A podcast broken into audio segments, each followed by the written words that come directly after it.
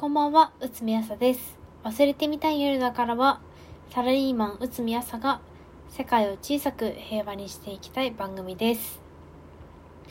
ということで、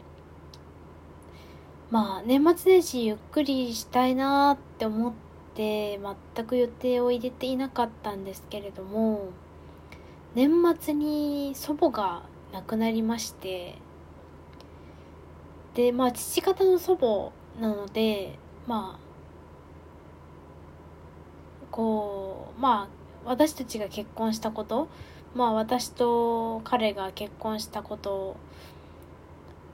を最近はもうすんごい喜んでいて、で、まあ、ご飯食べに行こうみたいな話とかもあったんですけど、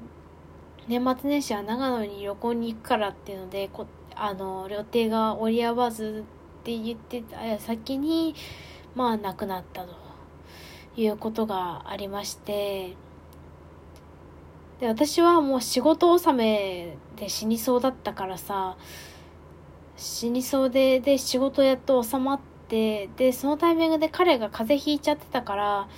なんか、風邪薬買いに薬局にテクテク歩いて行って、で、まあ、時期が時期だから、抗原検査キットとかも買ってとかいろいろしてて、っていう時にお母さんから電話が入って、なんか、おばあちゃんが、ちょっと亡くなったみたいみたいな感じになって、ええー、みたいな、すごい急なことだったんですよ。本で、まあ、30日に亡くなって、で、31日に、まあ、おばあちゃんのところに行って、まあ、近くなんで、まあ、電車で行って、で、まあ、ご遺体にご挨拶して、お線香して、みたいな。で、また帰って、みたいな感じで、で、その時に、まあ、お父さんがね、ちょっとかなり答えてて、もう、お母さんが言うことには、もうなんか、お父さんってすごい太ってるんですけど、もうご飯も食べられなくて、でも夜中もずっと吐いてるみたいな感じらしくて、で、かなり答えてたから、こりゃちょっと大丈夫かなみたいな感じで心配してたんですよ。ほんで、まあ、1月の2日に、まあ、実家の方に帰省して、で、その時にもう、またお父さんに会ったら、またお父さんがまた弱ってて、ご飯も食べなくて、みたいな感じで、で、その後お父さんが、その、家まで車で送ってくれたから、まあ、ありがとねって言いながら、まあ、その車の中でお父さんがずっと喋ってるのを聞いていたんだけれども、まあ、その、いろんな後悔とかで、ちょっとこう、心が押しつぶされてしまっている様子で、ちょっと見てられないなっていう感じだったんですよね。で、まあ、その日は夜寝て、2日の夜ね、2日の夜寝て、で、3日の朝起きたら、なんか、はっと思ったんですよ。手紙書こうって思って。で、朝6時ぐらいに急に起きて、で、万年筆を取ってさ、便箋を出して、手紙を書いて、でね、ちょっとね、我ながら自分で言うのもあれだけど、ちょっと結構いい文章だったんじゃないかなと思って、いい文章 いい文章だったかっていうか、お父さんには伝わる文章だったか、みたいだったから、ちょっとね、あの、こういうのをコンテンツにするのもどうかと思うけど、ちょっと音読していきたいと思います。お父さん、気持ちはどうですか？お父さんはおばあちゃんをすごく大事にしていたので、亡くなってお父さんの気持ちを想像すると心配でなりません。いろんなことを考えるでしょう。ああしていたら、こうしていたら、自分でも考えることが止められないようになるでしょう。それは時間が解決するかもしれないし、解決しないかもしれません。どうしようもない時におすすめの方法があります。ファンレターを書くことです。お父さんはいろいろなものや人を応援していますよね。いつもよく見ているな、本当に応援しているんだなと感心します。ファンレターは手書きで書く方がいいです。その方が拙いなりにも字をきれいに書こうと思うし、気持ちも伝わります。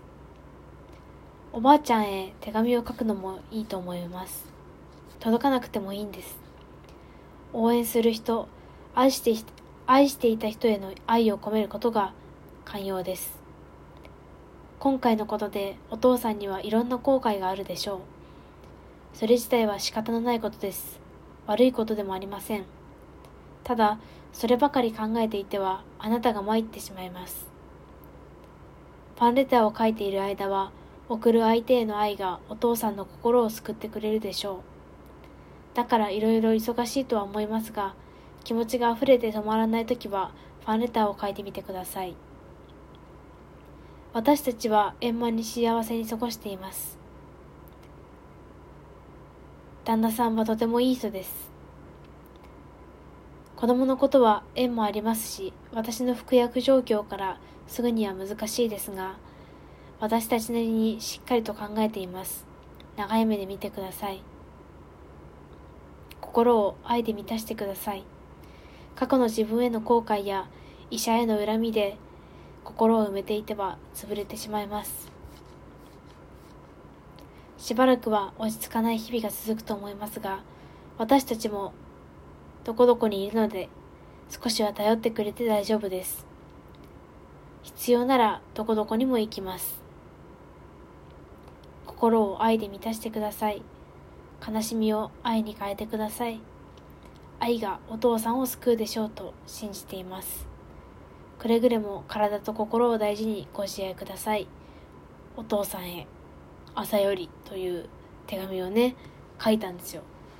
こういうのをね、あの、ポッドキャストでね、言うのもどうかと思う。どうかと思うな、ほんと。どうかと思うんですけど、っていう手紙を書いて、まあ、お父さんにさ、渡そうっていうか、郵送で送ろうと思ったんだけど、郵送で送ったらお父さんさ、今、実家と、その、おばあちゃんちを往復しまくってるから、受け取るのが遅くなっちゃうなって思ったから、3日 ?1 月の3日は、またおばあちゃんとこに行ったんだよ、私。その、旦那さんも連れて。で、まあ、遺品整理の話とかするともうすごいことになるんだけど、おばあちゃんはね、物をね、買うし捨てられないっていう人で、ゴミ部屋とは違うんだよね。生ゴミとかじゃないんだけど、服？服の山がもうすごいことになってて、っていうところに、まあ、旦那さんも 覚悟してくださいね、とくれぐれも言いながら、まあ入ってさ。で、まあもうお父さんとおじいちゃんはもう、寂しい寂しいってなってるからさ、これを持って帰って形見にって言うんだけども、形見にって言われてもさ、みたいな。こう、めっちゃこの間断捨離したんだけど私みたいなことをちょっと思いながらさ、いやーと思いながら、まあ、断るのもさ、なんかかわいそうだしっていうので、分かって持って帰るよっつって持って帰ってさ、でまあ、おじちゃん夫婦、そのお父さんの弟とかとも一緒にご飯とか食べて、でまあ帰ってみたいな。でまあ帰ってきて、いやもう本当付き合ってくれてありがとねって旦那さんに言って、で彼はまあ別にこんなこと別にええよみたいな。俺もあるかもしれんしみたいな感じの話とかをしてまあ2人で話したりとかなんだりかんだりとかしてましたよでもお父さんはあのまあ帰り際にさお父さんにこの手紙渡してでお父さんがもうその医者への恨みと自分の後悔で本当にもうぐっちゃぐちゃになっててもう私の旦那さんはさ、もう、まだお父さんと会うの3回目とか4回目とかなのに、まあ、助手席にその旦那さんが車に酔っちゃうから助手席に旦那さん乗せてで私が後ろ後部座席に乗ってっていう状態で帰り帰ってきたんだけどもうお父さんが運転しながら泣くのよ。もう俺がこうしていればとか言ってなんか言って泣いたりとかあとはその兄がさお兄ちゃんがいるんだけどお兄ちゃんが、まあ、医者なんだけどさ葬式に行かないかもしれないとか言うんだよ。それもどうなんだよって感じなんだけど俺は目の前の患者を救うからなんか葬式には行けるかわからないみたいな感じのことを言ってでそれ聞いたもうお父さんも怒るしおじいちゃんはもっと激怒だし あんなに可愛がったのにお兄ちゃんが来ないなんてありえないみたいな感じになっちゃってで、でもお父さんとしては、こう、お父さんは医者になりたかったんだよ。お父さんは医者になりたかったから、なんか、お兄ちゃんは、あんなやつだけど、俺の夢を叶えてくれたんだ、みたいな感じでまだ泣いちゃうし、みたいな感じで、もう完全にメンタルがもう、もう、ブレイクしてたからさ、私も見るに見かねて手紙を書いたんだけどさ。いやー、今週末お葬式、ちょっと、心配ですけど、落ち着いたら温泉旅行でも連れてってあげようと思います。ということで、忘れてみたい夜だからは今は不定期で配信しています。番組のご感想は、ハッシュタグ、わすよるでつぶやいてください。それでは、おやすみなさい。